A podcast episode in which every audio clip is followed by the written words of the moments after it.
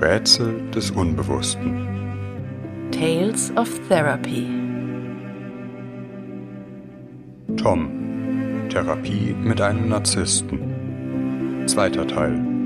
Die Seele im Kriegszustand.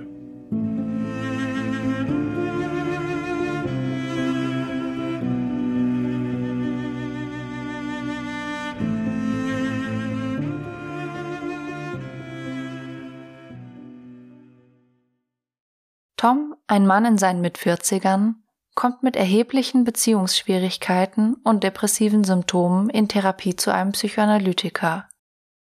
Doch Tom schildert sein Leben, als hätte nicht etwa er ein Problem, sondern allem voran die anderen. Als der Therapeut schließlich Toms wahrhaftige Motivation, eine Therapie aufzunehmen, offen hinterfragt, gerät dieser an einen Kipppunkt. Tom gelingt es, sein Machtspiel vorerst fallen zu lassen und einem anderen Menschen Einblick in seine Innenwelt zu geben. Wie bei allen Fallgeschichten beachtet vor dem Hören bitte die Hinweise in den Show Notes. Eine Nachbesprechung, in der wir die Hintergründe des Falls diskutieren, findet ihr auf unserer Förderplattform Patreon. Weitere Infos hierzu sind im Anhang der Folge zu finden. Doch nun zu Teil 2 unserer Fallgeschichte. Es folgt eine Phase in der Therapie, in der ich erst einmal kaum emotionalen Bezug zu dem finde, was Tom in die Stunden bringt. Das psychoanalytische Arbeiten hat zum Ziel, unbewusste Prozesse bewusst zu machen, Tom zu helfen, sich besser zu verstehen und deshalb anders mit sich und seinem Umfeld umzugehen. Für mich als Therapeut besteht die Aufgabe darin, ein Gespür dafür zu entwickeln, worum es in den Stunden und bei dem, was Tom berichtet, eigentlich geht, was, mit einem Fachwort gesprochen, der Point of Urgency unserer Stunde ist, der Punkt der Dringlichkeit oder der sogenannte Punkt der tiefsten Angst. Doch das ist keineswegs einfach. Der Zugang zu meinen Gefühlen ist in den Stunden mit Tom wie versperrt. Ich langweile mich, bin müde, kann mich kaum konzentrieren. Gleichzeitig kann ich meine Gedanken nicht schweifen lassen, sondern bin in einer Art angespannten, vor mich hinbrütens gefangen. Manchmal ertappe ich mich, wie ich wiederholt auf die Uhr schaue und erschrocken feststelle, dass erst fünf Minuten vergangen sind. Tom berichtet von seiner Arbeit, schildert mir in fast zwanghafter Penibilität, wie er den Tag verbringt.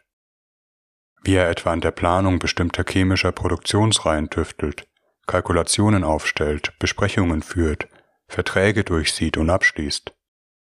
Der Akzent liegt dabei immer auf einer gewissen Pose der Überlegenheit.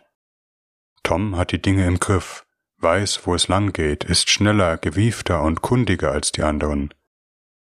Vielleicht als eine unbewusste Mitteilung, lass uns bloß nicht über etwas reden, was mich bedrohen könnte. Lass uns sachlich bleiben und lieber über meinen Beruf sprechen, hier hab ich die Hosen an. Und legt einen betäubenden Nebel von Details über unsere Sitzungen. Damit bemächtigt er sich aber auch meines Denkens, lähmt meine therapeutische Funktion, macht mich im wahrsten Sinne des Wortes zu einem müden und einfallslosen Therapeuten. Ich sage schließlich einmal, ich habe den Eindruck, wenn Sie hier in den Stunden über Ihre Arbeit sprechen, fühlen Sie sich sicher, anders als wenn es um Gefühle und emotionale Beziehungen geht. Doch das wischt Tom weg mit einem in der Geschäftswelt geht es um harte Fakten. Ich, und auch hier wäre es Ihnen am liebsten, wir würden unsere Begegnung danach ausrichten, wie ein geschäftliches Meeting. Tom mit durchaus verächtlichem Ton. Ist ja auch so. Das ist Ihr Beruf. Sie hören mir zu, ich rede, dafür bekommen Sie Ihr Geld. Ich, also haben Sie mich bezahlt, damit ich stillhalte, und Sie können die Stunde nutzen, wie Sie wollen. Aus Tom platzt es hervor. Sie sind meine Therapiehure. Er lacht, ich schweige, woraufhin er sagt, Nein, verzeihen Sie, so meine ich es nicht, aber Sie wissen schon, ein bisschen ist es ja so. Tatsächlich habe ich das Gefühl, dass ein sadistisches Moment in der Beziehungsgestaltung liegt. Er mit mir machen kann, was er will, da er bezahlt hat. Was ich an dieser Stelle noch nicht recht begreife, ist, dass sich möglicherweise auch hier eine projektive Verdrehung ereignet, wie bedroht sich Tom eigentlich selbst von mir fühlt, dass ich mit ihm mache, was ich will, er zur hilflosen, abhängigen Variable in den Sitzungen wird, wenn er sich nicht wehrt und seine Machtposition behauptet, indem er mein Denken lähmt und mich kaum zu Wort kommen lässt, Themengebiete vorgibt und behauptet, auf denen er sich sicher fühlt. So etwas wie emotionale Lebendigkeit kommt nur in die Stunde, wenn Tom sich über etwas ärgert. Allen voran über Frauen. Toms Ansicht nach wird die Geschäftswelt, die eigentlich eine Männerdomäne sei, immer wieder von den durchtriebenen Listen der Frauen korrumpiert, wobei Tom zugesteht, dass es auch vernünftige Frauen gebe, vor denen er Respekt habe. Aber gerade die hübschen würden sich mit oberflächlicher Attraktivität tiefen Ausschnitten und Augenklimpern oder Druck auf die Tränendrüse Vorteile verschaffen. Für besonders durchtrieben hält Tom die ganzen Feministinnen, die ihre Interessen mit Frauenquoten und Gleichstellungsbeauftragten durchsetzen wollten. Als normaler Mann wäre man mittlerweile im Nachteil und hätte schlechte berufliche Chancen, da überall nur Frauen oder Behinderte gesucht würden. Er hätte da ja auch nichts dagegen und fördere Schwache selbst nach Kräften, habe zum Beispiel dieses Weihnachten an einer karitativen Lotterie teilgenommen. Aber die Wahrheit aussprechen wolle er trotzdem, auch wenn es die Moralstasi in der Gesellschaft mittlerweile verbiete. Wobei in dieser Situation wieder jener Druck auf mich entsteht, ihm zuzustimmen oder mich als Moralstasi erkennen zu geben. Während er Frauen in seinem Umfeld als irgendwie bedrohlich und machtvoll erlebt, spricht Tom über andere Männer, als wären sie allesamt nicht ganz auf der Höhe, unfähig, verweichlicht. Insbesondere über seine Mitarbeiter in seiner Firma spricht er beinahe mit Verachtung. Lustvoll beschreibt er, wie er einem Kollegen, der um eine Gehaltserhöhung bittet, bei der anschließenden Verhandlung überlistet. Zwar erhalte der Mitarbeiter nun etwas mehr Geld, verzichte aber auf eine Sonderumlage und einige Urlaubstage, was unterm Strich dazu führe, dass er nun pro Stunde weniger verdient als vorher, was Tom mir genau vorrechnet. Ich, das wird ihn vielleicht getroffen haben. Tom, ach was, das hat er gar nicht gemerkt, der ist jetzt nicht gerade die hellste Kerze. Ich, und doch haben Sie ihm einen Schaden zugefügt. Er hat jetzt weniger, obwohl er Sie um eine Erhöhung gebeten hatte. Tom, selbst schuld, er hätte ja besser verhandeln können. In der Geschäftswelt muss man sich eben durchsetzen können, oder man geht unter. Auf mich nimmt auch niemand Rücksicht. Es stellt sich heraus, dass der betreffende Mitarbeiter eine Familie hat, die er mit seinem Einkommen ernährt. Tom aber äußert kein Mitgefühl. Immer wieder kommt er triumphierend auf die Situation zu sprechen, beschreibt, wie er seine Machtposition als Chef ausspielt. Immer wieder geht es um oben oder unten, schlauer und dümmer, stärker und schwächer. Ich versuche, so etwas wie das zugrunde liegende Motiv, das damit verbundene Gefühl zu deuten und damit für Tom bewusst zu machen. Die Lust an der Macht, das triumphierende Gefühl, mit anderen nach eigenem Gutdünken verfahren zu können, was sich manchmal geradezu in ein rauschhaftes Erleben steigern kann. Eine rauschhafte Grandiosität, die Tom den ganzen Tag in einen fast hypoman gehobenen Zustand versetzt, als wäre er göttlich unverwundbar. Immer wieder zeichnet sich aber auch ab, dass sein Machthunger eigentlich von einem Neidgefühl gespeist wird, das für mich aber nur sehr indirekt aus dem, was Tom sagt, erschließbar ist. Der Mitarbeiter, den er übers Ohr gehauen hat, hat anscheinend eine intakte Familie und eine gute Beziehung zu seinen Kindern. Auch wenn Tom das niemals so formulieren würde, weil er damit zugestehen müsste, dass der Mitarbeiter etwas zu haben scheint, was ihm selbst nicht gelingt. Ein glückliches Beziehungsleben. Tom regt sich vielmehr darüber auf, dass seine Mitarbeiter zu viele Kinder kriegen und in der Arbeit nicht bei der Sache sind, dass man bei mehr als einem Kind, wie er es hat, ohnehin keine Aufmerksamkeit mehr für etwas anderes außerhalb der Familie habe. Mit Lust lehnt er Urlaubsanliegen seiner Mitarbeiter ab, wenn diese nicht den absolut formal korrekten Weg gehen und auf etwas Flexibilität von seiner Seite angewiesen sind. Im Verdacht, dass Mitarbeiter lieber mit ihrer Familie in den Urlaub fahren, als in seiner Firma zu sein, was ja eigentlich auch verständlich wäre, für Tom aber einem Verrat gleichkommt. Ich, dann versuchen Sie, den harmonischen Familienurlaub zu torpedieren, die Mitarbeiter sollen nicht etwas haben, was sie nicht haben. Doch meine Versuche, Toms Wut und Neid anzusprechen, verfangen kaum, finden in den Gesprächen fast keinen Raum, prallen an Tom ab.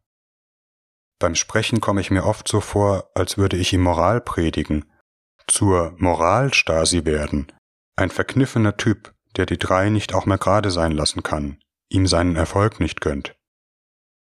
Immer wieder fühle ich mich in der Gegenübertragung dumm, lächerlich, unterlegen oder aber erschöpft, kann nicht zuhören. Kollegen, denen ich in der Intervision von dem Fall erzähle, fragen mich, ärgerst du dich nicht? Seltsamerweise fehlt dieses Gefühl bei mir in den Stunden.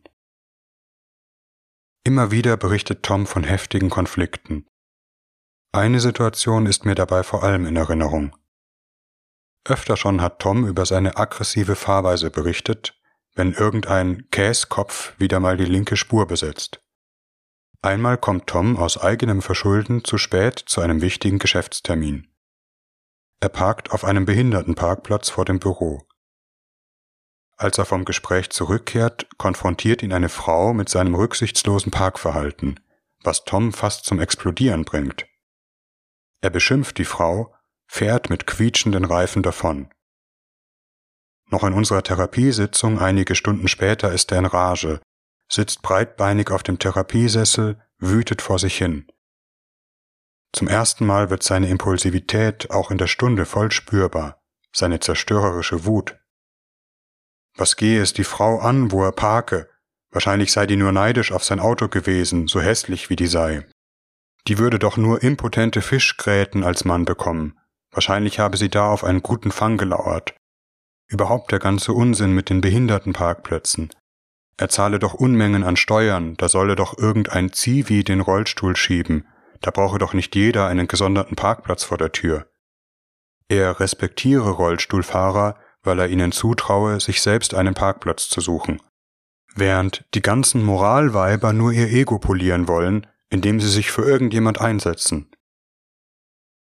Ich fühle mich abgestoßen davon, wie Tom spricht und bin zugleich erschrocken über das Ausmaß an vernichtendem Hass.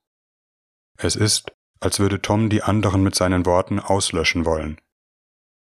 Zum ersten Mal spüre ich bei mir auch richtig Ärger aufsteigen, werde mit einem Mal ganz wach und sage, ich frage mich, worauf Sie eigentlich wütend sind. Sie haben ursprünglich einen Fehler gemacht, Sie waren zu spät zum Termin, besetzen einen Parkplatz, der aus guten Gründen für andere vorgesehen ist. Die Frau hat sie auf diesen Fehler aufmerksam gemacht, und genau das verzeihen sie ihr nicht, weil sie nämlich in Wahrheit recht hat und sie sich von ihr vorgeführt fühlen. Meine Intervention lässt Tom verstummen. Sein Redeschwall ebbt plötzlich ab. Er bleibt bis zum nahen Ende der Stunde wortkarg, ohne weiter auf das, was ich gesagt habe, einzugehen. In der nächsten Stunde spreche ich ihn darauf an, doch Tom erwidert, dass er sich an meine Intervention gar nicht mehr erinnern könne. Ich, dann haben Sie ausgeschaltet, was ich gesagt habe. Tom, möglich. Tom zeigt sich immer mehr von seiner hässlichen Seite. Das Monster, von dem wir zu Beginn der Therapie gesprochen haben, greift Raum. Ich sehe das aber auch als Teil der Intensivierung des therapeutischen Prozesses. Tom wird offener, spricht freier von der Seele, was er fühlt.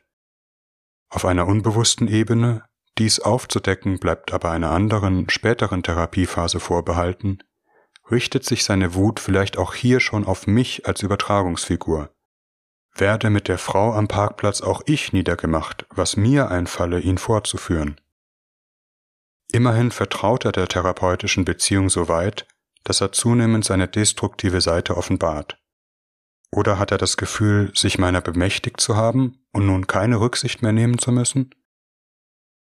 Im Verlauf der Therapie entscheiden wir, eine dritte Wochenstunde hinzuzunehmen, aus dem Gefühl heraus, dass seine innere Situation drängender wird, etwas heftigeres Raum greift, das einen entsprechenden Halt im therapeutischen Rahmen benötigt.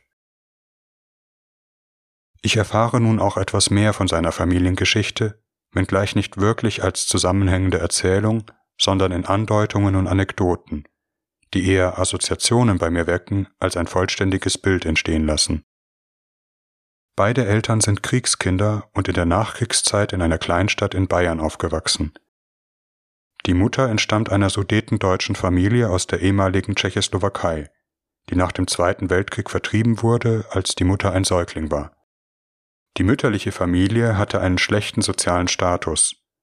Die Großeltern mussten, so Tom, niedrigen Diensten nachgehen. Toms Mutter hat deshalb auch kein Gymnasium besuchen oder studieren können obwohl sie eigentlich, so Tom, heller im Kopf ist als der ganze Bildungspöbel heute. Die väterliche Familie hatte hingegen ein Geschäft in der Kleinstadt und einen bescheidenen Wohlstand. Die Mutter sei in trostlosen Verhältnissen aufgewachsen und schlecht behandelt worden. Die Großeltern hätten sich nur dafür interessiert, dass Geld in die Familienkasse kommt und man im Ort etwas gilt.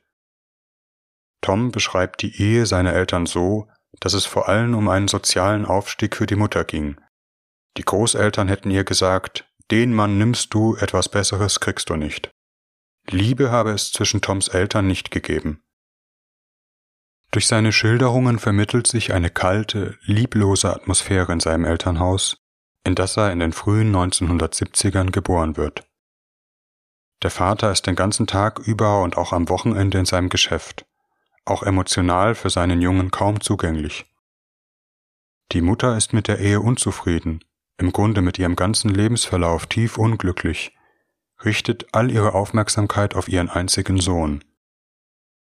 In mir entsteht das Bild eines Vaters, der eigentlich kaum Interesse an seinem Sohn hat, immerzu erschöpft und lustlos ist, am liebsten nur mit seinem Geschäft zu tun hätte. Und einer Mutter, die ihren Sohn als Entschädigung für ihre lebensgeschichtlichen Enttäuschungen nimmt, den Ehrgeiz und Wunsch nach Anerkennung in ihm zu verwirklichen sucht. Sie habe ihn vergöttert, alles für ihn getan, zugleich sei sie sehr hart gewesen, sehr leistungsbezogen. Das Schlagen habe die Mutter dem Vater überlassen, aber von ihr sei es abhängig gewesen, was der Vater mit ihm mache, er sei nach ihrer Pfeife gesprungen, die Erziehungsmethoden erinnern an Dressur nach dem Prinzip Zuckerbrot und Peitsche, nicht an feinfühlige Zuwendung, als wäre nicht wirklich er gemeint gewesen, sondern eine grandiose Idee von Kind, das die Mutter zu erzwingen versucht habe. Tom, für jede Notenstufe gab es eine Ohrfeige. Bei einer Sechs sechs Ohrfeigen, bei einer Fünf fünf Ohrfeigen. Bei einer Eins gab es auch noch eine Ohrfeige, denn es gibt immer etwas, das man besser machen kann. Ich weiß nicht, ob das eine Metapher ist oder der Wirklichkeit entspricht, sage, egal wie sehr Sie sich anstrengen, wie gut Sie sind, nie ist es gut genug. Immer gibt es noch einen Anlass, Ihnen eine Verletzung zuzufügen. Nur wenn Sie absolut perfekt sind, kann niemand Ihnen wehtun. Die Mutter hat die Idee, dass Tom ein Filmstar werden soll, ähnlich wie Heinz Rühmann, den sie zu dieser Zeit verehrt. Als sich herausstellt, dass Tom wenig Interesse und Begabung für den Film hat und sich spätestens mit der Pubertät und Stimmbruch die Fantasie vom früh talentierten Kinostar zerschlägt, macht sie sich über sein Gekrächze lustig, äfft ihn selbst tief enttäuscht und gekränkt nach, wenn er die Stimme nicht halten kann. Doch auch der Vater ist in dieser Zeit keine Unterstützung, habe dem Sohn gesagt, ihm sei es egal, was er beruflich mache, Hauptsache er verdiene sein eigenes Geld. Ich mache Tom darauf aufmerksam, wie viel sich von seiner eigenen Geschichte in der Beziehung zu seiner Tochter und seiner Frau oder in seinem Beruf wiederholt. Er ist mit dieser harten, unnachgiebigen, ewig fordernden und verurteilenden Seite identifiziert, geht mit anderen Menschen um, wie er es selbst erlebt hat. Ich denke, wie ein Kind, das die Schläge der Eltern mit der Puppe nachspielt, sie auf den Boden pfeffert, wenn sie etwas falsch gemacht hat, sie schlägt und ihr die Haare ausreißt, nur im nächsten Moment alles zu bereuen, eine fürchterliche Angst zu bekommen, nun alles kaputt gemacht zu haben und ganz alleine zu sein. Doch für solche Zusammenhänge ist Tom noch nicht wirklich aufnahmefähig, meint etwa, klar, dass Sie als Psychodoc jetzt mit der Kindheit kommen, womit er sich mit einem herablassenden Spruch dem emotionalen Kontakt entzieht. In Toms Erzählungen zeichnet sich für mein Verständnis allem voran die Urgeschichte einer tiefen Beschämung ab. Von Grund auf nicht richtig zu sein, wie er ist, sich beweisen zu müssen, bloßgestellt zu werden, wenn er versagt. Als gewissermaßen archetypischen Brennpunkt der Beschämung, als eine Geschichte mit einer symbolischen sowie einer realen Bedeutung für jenes Gefühl, dass etwas mit ihm nicht ganz richtig ist, ist ein medizinisches Problem in seiner Kindheit. Tom erzählt davon, dass er als Kind an einer Phimose, einer angeborenen Vorhautverengung gelitten habe. Die Mutter habe sich obsessiv damit beschäftigt, an ihm rumgemacht, wie um einen unerträglichen Makel zu beseitigen, auf den sie zugleich immer wieder hinweisen muss. Ich deute, als stimmt von früh an etwas mit ihrem Körper und ihrer Männlichkeit nicht. Endlich wird die Vorhautverengung mit einer Operation korrigiert, als Tom schon etwas älter ist. Doch noch heute spricht die Mutter immer wieder darüber, erzählt Anekdoten, die Tom provozieren und rasend wütend machen. In der Tat ist die Mutter für mein Gefühl dabei übergriffig, spricht über Deformationen seines Geschlechtsteils, als würde darin eine wichtige und bedeutsame Einsicht verborgen liegen. Tom und seine Mutter haben bis heute eine hochemotionale Beziehung, sind einerseits sehr eng und vertraut, telefonieren täglich, streiten sich zugleich, wie Tom sagt, bis aufs Blut, obwohl es eigentlich keinen Grund dafür gäbe. Der Vater sei hingegen schon gestorben, als Tom ein junger Erwachsener war, was Tom nach seiner Schilderung nicht groß berührt habe. Ich denke, was für eine Enttäuschung, die er gegenüber dem Vater empfindet. Wie sehr er den Vater aber auch ausschaltet, ihn zu etwas völlig Unbedeutendem macht, wie eine unwichtige Randfigur, obwohl doch eigentlich so viele Sehnsüchte sich einmal auf ihn gerichtet haben müssen. In der Übertragung bin ich für Tom vielleicht beides, der unnahbare Vater, zu dem er keinen Kontakt findet, zugleich der Vater als lästigen männlichen Rivalen, den er psychisch ausschaltet, indem er ihm kein Gramm Bedeutung zumisst, nicht einmal wahrnimmt, überhört, was ich sage. Ich bin aber auch Mutter, die ersehnte, geliebte, von der er bis zum heutigen Tag emotional abhängig ist und die ihn zugleich immer wieder klein fühlen lässt, allmächtig scheint, im Besitz des geheimen Wissens, dass er eigentlich in seiner Männlichkeit und Identität tief beschädigt, deformiert ist. Er muss mich als väterlichen Rivalen ausschalten und zugleich als mütterliche Figur neutralisieren, die er liebt und hasst zugleich. Die größte Gefahr droht aber nicht von mir, sondern von seiner eigenen Sehnsucht, etwas, das ihn unbewusst fest an die Therapie bindet, weshalb ich mir mittlerweile sicher bin, dass er die Therapie nicht abbrechen wird. Für mich ist allein schon der Umstand bedeutsam, dass es ihm inzwischen möglich ist, von diesen tief beschämenden Themen zu sprechen, worin, trotz aller emotionalen Distanzierungsversuche, ein Stück Vertrauen liegt, das er mir gewährt.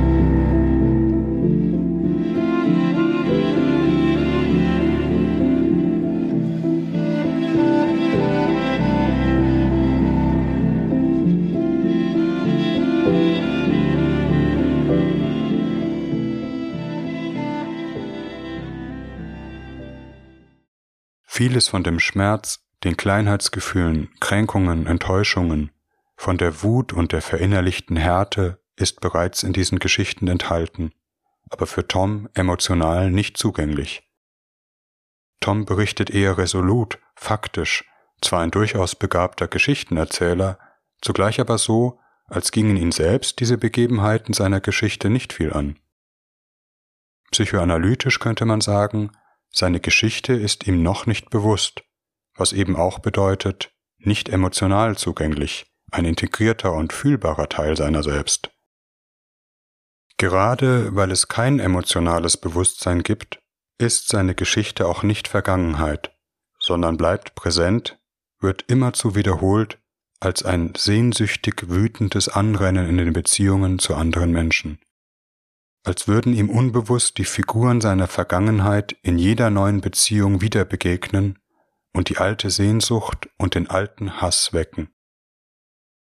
Therapiepausen und Urlaubsunterbrechungen scheinen ihm wenig anhaben zu können, wenngleich mir auffällt, dass er, nun nach beinahe zwei Jahren Therapie, gerade während meines Urlaubs in sehr heftige Auseinandersetzungen mit seiner Familie gerät. Mit seiner Frau Stephanie verfährt er einmal charmant gewinnend, beschenkt sie, vergöttert sie beinahe, scheut keine Mühen und Kosten, trägt sie auf den Händen, zweifellos immer so, dass er in einer machtvollen Position bleibt, sie auf luxuriöse Reisen oder in teure Restaurants einlädt. Wie im Verlauf der Therapie erkennbar wird, eigentlich weit über seinen Verhältnissen, denn die Firma ist keineswegs so erfolgreich, wie er es mir in der Therapie darstellt.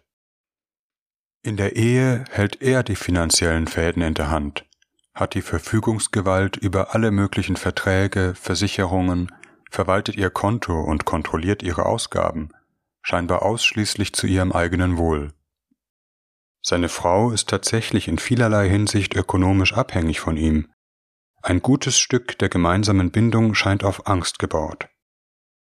Er fürchtet sich davor, dass sie ihn bis aufs Hemd ausnehmen werde, wenn sie sich scheiden lässt, um mit irgendeinem Anwalt durchzubrennen, was ihn nur mehr dazu veranlasst, sie finanziell noch fester an sich zu binden. Doch auch sie hat von ihm einiges zu fürchten. Es ist, als sei die Ehe auf dem Prinzip gebaut, niemals darfst du mich verlassen, mit aller Gewalt binde ich dich an mich, während gerade diese Fesseln dafür sorgen, dass Stephanie sich unfrei fühlt, sich lösen will. In dem Moment, wo die Situation eskaliert, sie sich trennen will, diesmal vermeintlich wirklich, bricht etwas Vernichtendes hervor, wird Tom so rasend wütend, dass er, zumindest im ökonomischen Sinn, seiner Frau mit Auslöschung droht. Wenn du dich scheiden lässt, mache ich dich fertig, bis du nackt auf der Straße liegst. Noch mehr aber richtet Tom die Aggression in solchen Situationen gegen sich selbst, wird suizidal. Immer aber gelingt es ihm, die Situation irgendwie zu retten, Stephanie bei sich zu halten, und er ist wieder oben auf. Tatsächlich geht es auch mir so in der therapeutischen Arbeit mit Tom. Obwohl er nicht nur einmal das Monster, wie er es nennt, den Kotzbrocken raushängen lässt, gibt er sich zugleich mir gegenüber Mühe, es nicht zu übertreiben, es wieder gut zu machen, wenn er das Gefühl hat, mein therapeutisches Wohlwollen zu verlieren, meine Abscheu zu provozieren. Aber eine kleine Kränkung genügt, damit seine brutale Seite in ihm Oberhand gewinnt, er im wahrsten Sinne unausstehlich, verächtlich herablassend wird. Zugleich beobachte ich in meiner Gegenübertragung das seltsame Phänomen, dass er mir, gerade da, wo er am unverschämtesten ist, extrem leid tut, äußerst verletzbar scheint, ich ihn mit Vorsicht behandeln muss, was gerade deshalb schwierig ist, weil er selbst keine Rücksicht nimmt. Obwohl er oft genug das Messer wetzt, scheint mir Tom wie jemand, der eine dünne Haut hat, jemand, den man auf keinen Fall verletzen, geschweige denn verlassen darf.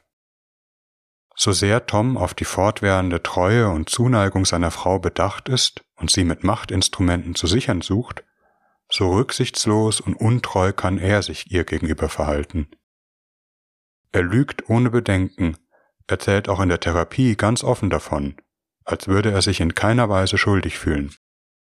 Mehrfach hat er sie schon betrogen, manchmal auf geradezu krasse Weise, etwa wenn er direkt nach einem Streit zu einer alten Bekannten fährt, um, so Tom, Dampf abzulassen, womit er sexuellen Kontakt meint, um dann am Abend vermeintlich reumütig und einsichtig zu seiner Frau zurückzukehren. Am selben Abend hätte er auch noch Sex mit seiner Frau gehabt, von dem Seitensprung nur wenige Stunden vorher habe er ihr nichts gesagt. Er erzählt das keineswegs schuldbewusst oder wie etwas, was beiden beteiligten Frauen gegenüber im höchsten Maße entwertend und verächtlich ist. Vielmehr, als ob ihm ein genialer Schelmenstreich gelungen sei, etwas, das andere sich nicht trauen oder für unmöglich halten. Mit zwei Frauen auf einmal schlafen, seine Frau betrügen und zugleich ihr Vertrauen gewinnen, während sie denkt, er sei einsichtig geworden. Ich, sie haben triumphiert, dass sie das alles können, dass sie die Frauen beherrschen, wie sie wollen, eine nach der anderen, und am Ende kriegen sie sie doch wieder. Sexualität scheint für Tom eher ein weiterer Kampfplatz, auf dem ein Machtkampf und Dominanz und Unterwerfung ausgetragen wird. Befriedigend ist für Tom die Vorstellung, den anderen, man darf wohl durchaus in archaischer Weise sagen, die Frau zu beherrschen, sie mit seiner übermännlichen Potenz gefügig zu machen. So zumindest spricht seine Neigung beim Konsum von bestimmter Pornografie. Während, was Tom zunächst nur andeutet, bei einer realen sexuellen Begegnung sich seine Potenz als weniger glanzvoll erweist. Wie er die Beziehung zu seiner Frau schildert, denke ich für eine Weile, ob er nicht doch psychopathische Züge trägt. Wenngleich eine gewisse Kontrolle erhalten bleibt, Tom etwa nicht körperlich gewalttätig ist, sicherlich aber massive emotionale und psychische Gewalt anwendet. Innerlich fühle ich mit Stephanie mit, wünsche mir heimlich, dass sie sich trennt, auch wenn ich ahne, dass dies für Tom alles nur noch schlimmer machen würde. Weshalb ich mich zugleich davor fürchte, als würde Stephanie etwas kompensieren, von der Therapie und mir weghalten, vor dem ich Angst habe, dass es ohne sie ungeschützt über mich hereinbrechen könnte. Tatsächlich realisiert sich in der Beziehung zu seiner Frau, aber eigentlich in allen zwischenmenschlichen Beziehungen, ein traumatischer Wiederholungszwang, indem er anderen das antut, was ihm selbst geschehen ist, was er sich aber auch in Wahrheit immer wieder selbst antut. Seine Frau wird ein Gegenüber, von dem er emotional abhängig ist, gegenüber dem er riesige Verlustängste hat. Zugleich ein Gegenüber, das er zu hassen, verachten scheint, wie den letzten Dreck behandelt. Wer seine Frau als reale Person ist, erfahre ich kaum. In mir entsteht das Bild, Stephanie ist wie ein Platzhalter für die Frau überhaupt. Und da ich Psychoanalytiker bin, darf ich wohl die Frage hinzufügen, ob hier nicht doch der psychoanalytische Gemeinplatz Gültigkeit hat. Nämlich, dass es in Wahrheit um die Mutter geht. Mit der Frau immer auch die Mutter gemeint ist. Denn welche Frau in seinem Leben hat er je so geliebt und gehasst, als etwas verinnerlicht, von dem er zugleich unbedingt abhängig ist und das ihn so enttäuscht? Doch es geht nicht unbedingt nur um die reale äußere Mutter, sondern eine innere, die sich in seinem Erleben wie eine Schablone über alle Frauen legt, ein sogenanntes mütterliches Objekt. Etwas, das vielleicht nicht so sehr mit dem Geschlecht zu tun hat, sondern mit den sehnsüchtigen Gefühlen, die jede Person in ihm weckt, die etwas Mütterliches für ihn entwickeln könnte, also auch die Mutter-Therapeut. Doch das rührt an Erfahrungen, die für Tom zutiefst verletzend und beschämend sind, wogegen er alle Gegenmittel mobilisiert, die im Waffenschrank der narzisstischen Abwehr zu finden sind. Tom steht vor dem Dilemma, dass er das hasst, was er am meisten liebt, weshalb er auch zerstören muss, was er am meisten braucht.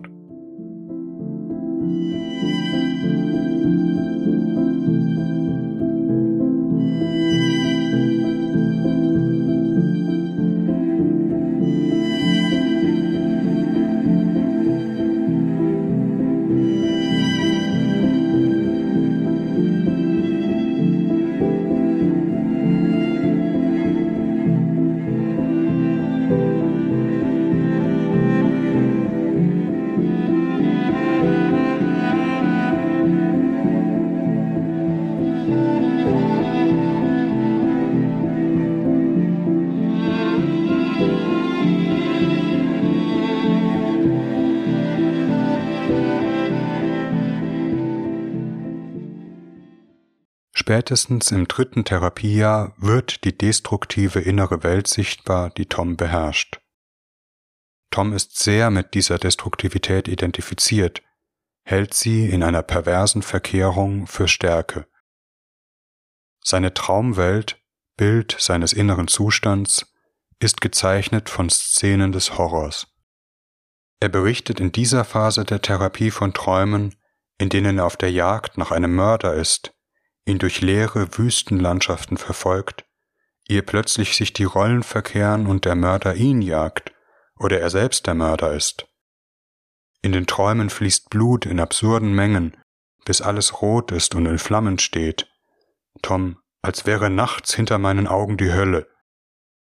Dann wieder berichtet er Träume, in denen eine Art göttliches Wesen ihn in ein erlösendes Blau am Himmel aufnimmt, das Traumbild sich in einen reinen Farbeindruck auflöst, ein sogenannter Technicolor-Traum, und er in einem orgastischen Empfinden von Blau erwacht, im nächsten Moment aber so heftiges Herzrasen bekommt, dass er denkt, er werde sterben. Dann wieder Verfolgungsträume, Träume davon, dass das ganze Land unter die Herrschaft eines mörderischen Faschisten gerät, der alle, die ihm widersprächen, aufs grausamste foltert. Träume von einem Weltkrieg, der die Stadt, in der er lebt, so sehr verwüstet, dass nur noch zerrissene Ruinen bleiben, in denen Kinder hausen. Alles ist zerstört, doch der Krieg endet nicht, obwohl es kein Land mehr gibt, das man erobern kann. Ich sage, haust dort irgendwo auch das Kind, das in ihnen ist? Die Träume helfen mir, ein Bild von seiner inneren Welt zu gewinnen. Das, was er mit anderen macht, was er in zwischenmenschlichen Beziehungen in Szene setzt, immerzu auch in seiner inneren Welt geschieht, ein Ausdruck seiner inneren Welt ist. Eine blutige Hölle, eine Seele im Kriegszustand. Ich muss mir vorstellen, dass er selbst auch Opfer dieses Systems ist, das seine Träume mit so drastischen Bildern zeichnen, sicherlich auch mit einer Neigung zur dramatischen Übertreibung. Es muss schon Weltkrieg, allmächtiger Diktator und göttliche Rettung sein, darunter geht es nicht. Dennoch, der mörderische Faschist, der in Toms Träumen immer wieder auftritt und grausame Gewalttaten vollbringt, ist vielleicht überhaupt das Sinnbild der narzisstischen Organisation seiner Psyche. Eine allmächtige Gewalt, psychoanalytisch gesprochen, ein malignes Über-Ich, dem man sich mit Haut und Haaren verschreiben muss, das dafür Stärke garantiert und Unverwundbarkeit, aber keine Abweichung duldet, jede Schwäche, jedes Gefühl von Abhängigkeit, Sensibilität, Liebe mit Foltermaßnahmen abtötet. Welche seelische Katastrophe hat eine solche innere Welt entstehen lassen? Ist die Hölle in seiner Seele vielleicht so blutig und brennend, weil seine tatsächliche Beziehungswelt kalt und leblos war? Immer noch gewinne ich aus seinen Schilderungen kein vollständiges Bild, obwohl die Tragödie seiner Liebessehnsucht sich immer in allen Beziehungen wiederholt. Gerade Beziehungen, die seine abhängige, liebessehnsüchtige und vermeintlich schwache Seite in ihm wecken, bedrohen diese Organisation des Selbst, werden attackiert. Was für eine Bedrohung für Tom von der Therapie ausgeht, aber auch was für ein Wagnis, auf das er sich einzulassen versucht. Das Traumbild, immerhin, ist in der Lage, hilflose Kinder in die Szenerie zu fügen, wie als suche irgendetwas in ihm doch nach einem Platz für seine zarten, verletzlichen Anteile. Doch überwältigend ist das Kriegerische, Destruktive in seinen Träumen. Das Zerstören ist Potenz, und besser die Welt in Schutt und Asche legen als schwach sein und impotent. Inwiefern sich in Toms innerer Welt auch transgenerationale Motive verschränken, Gesellschafts- und Familiengeschichte, mit denen die Eltern ja als Kriegskinder in Berührung gekommen sind, ist auch im Verlauf der Therapie nur schwierig zu rekonstruieren.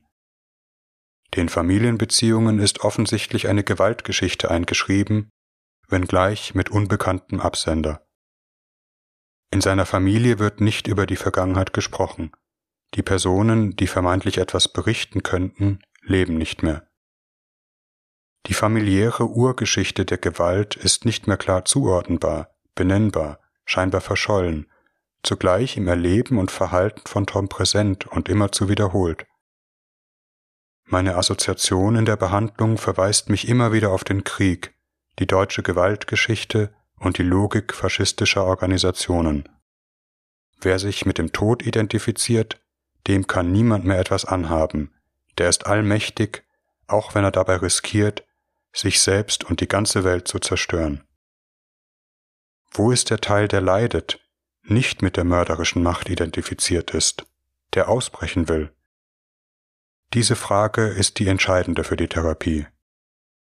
Ich habe das Gefühl, dass Tom letztlich sehr leidet, dass er eigentlich nicht so sein will, er ein Gefangener seines eigenen Folterlagers ist, was er mir nur sagen kann, wenn der äußere Druck einer Krise über ihn hereinbricht, er verzweifelt ist, er zum kleinen Jungen wird. Meinen eigenen Halt und mein Zutrauen für die Behandlung finde ich in vielen Phasen der Therapie weniger in dem, was Tom sagt, als im äußeren Rahmen unserer Begegnung. Tom kommt zu den Stunden, regelmäßig und zuverlässig. Irgendetwas in ihm will die Therapie fortsetzen, will nicht, dass es endet, scheitert. Er erzählt mir von den Dingen, bringt es in die Stunden, und irgendwo dort in diesem Sprechen glimmt vielleicht ein Funken Hoffnung.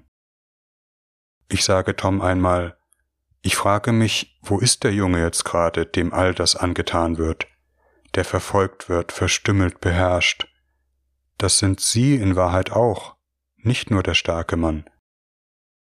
Tom aber quält mich, wenn er darüber spricht, wie er seine Tochter behandelt. Ich habe selbst zwei Töchter und kann väterlich mitfühlen, wie sich ein Mädchen in den Selbstunsicherheiten der frühen Pubertät fühlt. Irgendwie scheint er seine Tochter zu lieben und zugleich auf eine emotionale Weise geradewegs zu misshandeln, niederzumachen, wenn sie nicht seinen Vorstellungen entspricht. Sie soll genauso sein wie er, sportlich, schlagfertig, vermeintlich selbstbewusst, durchsetzungsstark. Wenn sie es nicht ist, unterstützt er sie aber nicht, gibt ihr kaum Rückhalt, sondern macht sie fertig, bestraft sie für Misserfolge in der Schule oder wenn sie ihm zu dick vorkommt. Besonders quälend sind für mich jedoch Szenen, in denen für mein Empfinden eigentlich etwas Zärtliches, Liebevolles zwischen Vater und Tochter entstehen könnte, seine Tochter ganz offenbar den Versuch macht, sich ihrem Vater zu öffnen, gesehen und anerkannt zu werden, manchmal in ganz unscheinbaren Augenblicken. So etwa, wenn sie ihrem Vater auf einer Autofahrt einen Witz erzählt und sie schon vor der Pointe ins Lachen verfällt. Wie Tom davon berichtet, ist mir fühlbar, wie sehr sich die Tochter eigentlich wünscht, ihm etwas bieten zu können, das ihm gefällt, und sei es nur ein Witz, und hier für einen Moment einmal locker lässt, sich, ihr Lachen, nicht kontrollieren kann. Doch statt dass Tom sich von dem Lachen anstecken lässt, wird er gehässig. Er habe ihr Lachen so bescheuert gefunden, dass er sie nachgeäfft habe, bis sie ganz verstummt und mit Tränen in den Augen auf der Rückbank sitzt. Er habe das wahrgenommen, aber kein Mitleid empfunden, sich eher befriedigt gefühlt. Er meint, das Kind müsse lernen, wie sie auf andere wirke, wenn sie sich so gehen lasse. Auch verrät mir Tom, dass er seiner Tochter manchmal Aufgaben übertrage, aber absichtlich dabei kleine Fallen stelle, so dass er ihr anschließend vor Augen führen könne, was sie wieder falsch gemacht habe. Die Beziehung zu seiner Tochter scheint mir hochgradig beschädigt, destruktiv. Mir tut Lissy so sehr leid, denn es ist ja doch ihr Vater und einen anderen hat sie nicht, die immer wieder versucht, die Liebe ihres Vaters zu gewinnen und immer wieder in das Messer von Beschämung läuft, um vielleicht ab und zu einmal einen Tropfen Liebe zu finden. In der Tochterbeziehung wiederholt sich die Destruktivität seiner eigenen Beziehungserfahrungen, wobei Tom mit der Täterseite identifiziert ist. Ich sage, Ihre Tochter, das sind Sie selbst. Sie schreiben ihr das zu, was Sie nicht sein wollen. Erfolglos, unbeholfen. Oder Sie beschämen Ihre Tochter, wie Sie selbst beschämt wurden. Sie tun das, was man Ihnen angetan hat. Doch solche Deutungen und alle Versuche, eine wirklich gehaltvolle Verbindung von seinem Verhalten zu seiner Geschichte herzustellen, bleiben nahezu wirkungslos. Vielleicht gerade, weil an ihnen etwas dran ist, kann Tom sie nicht annehmen. Es ist, als handle er mit dem, wie er sich außerhalb der Stunden verhält, geradewegs gegen die Therapie, wie um mir zu beweisen, dass ich gar nichts ausrichten kann mit meinen Interventionen. Nach bald drei Jahren therapeutischer Arbeit zeichnet sich immer klarer das zentrale Dilemma dieser Therapie ab. Nur wenn er etwas von mir annimmt, werde ich ihm helfen können. Dazu müsste er aber zugestehen, dass er eigentlich meine Hilfe braucht. Doch gerade an diesem Punkt, Hilfe zu brauchen, abhängig zu sein, liegt ein lebensgeschichtliches Trauma und es werden alle narzisstischen Gegenmaßnahmen mobilisiert, sobald es berührt wird. Je hilfloser, bedürftiger und sehnsüchtiger er wird, desto zerstörerischer wird er, um sich nicht abhängig zu fühlen. Und zerstört genau das, was ihm helfen könnte, und sei es, indem er es ignoriert, nicht aufnimmt, wegwirft wie etwas Bedeutungsloses. Das Dilemma ist, ich drohe ihn schwach zu machen, wenn ich nicht seiner hyperpotent mächtigen Seite auf die Schulter klopfe, sondern die Perspektive des Kindes in den Ruinen oder des kleinen Jungen einnehme. Tom bemüht sich, meine Deutungen aufzufassen, aber es fällt ihm schwer. Sicherlich nicht intellektuell, wohl aber emotional. Gerade wenn ich ihn auf diesen Aspekt aufmerksam mache, den leidenden Teil in ihm anspreche, scheint es Tom in besonderer Weise angelegen zu sein, mir seine Destruktivität zu demonstrieren. Ich soll ihm nicht sagen, dass er schwach ist, als würde in diesem Moment der faschistische Mörder nur umso brutaler durchgreifen. Es haben sich bereits einige lebensgeschichtliche Linien abgezeichnet, die verständlicher machen, warum Tom so handelt und empfindet, wie er es tut auch wenn viele Aspekte erst im letzten Abschnitt der Therapie größere Klarheit gewinnen. Noch ist die Therapie nicht an dem Punkt, dass sich für Tom wirklich etwas Entscheidendes verändert. Es ist vielmehr so, als rängen wir in der Therapie mit der Frage, ob Therapie überhaupt möglich ist. Wie wird Veränderung möglich? Gibt es eine Hoffnung für Tom, oder ist der faschistische Mörder in seiner Seele wirklich übermächtig wird auch über unsere therapeutische Begegnung triumphieren. Ich ahne, dass die Antwort auf diese Frage zwischen uns liegt, dass das, worüber wir sprechen, nicht länger draußen bleiben darf, sondern in den therapeutischen Raum kommen muss, mit all seinen bedenklichen Folgen. Etwas, das nur geschehen kann, wenn die therapeutische Beziehung sich so gefestigt hat, dass sie etwas von der destruktiven Potenz seiner Traumwelten aushält ohne zu reißen. Doch davon hören wir im nächsten Teil.